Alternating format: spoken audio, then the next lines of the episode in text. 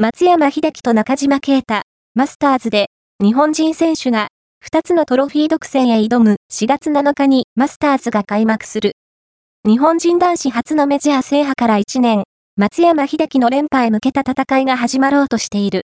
一方で、2021年に日本男子ツアーのパナソニックオープンでアマチュア優勝を達成した中島啓太はローアマを狙う。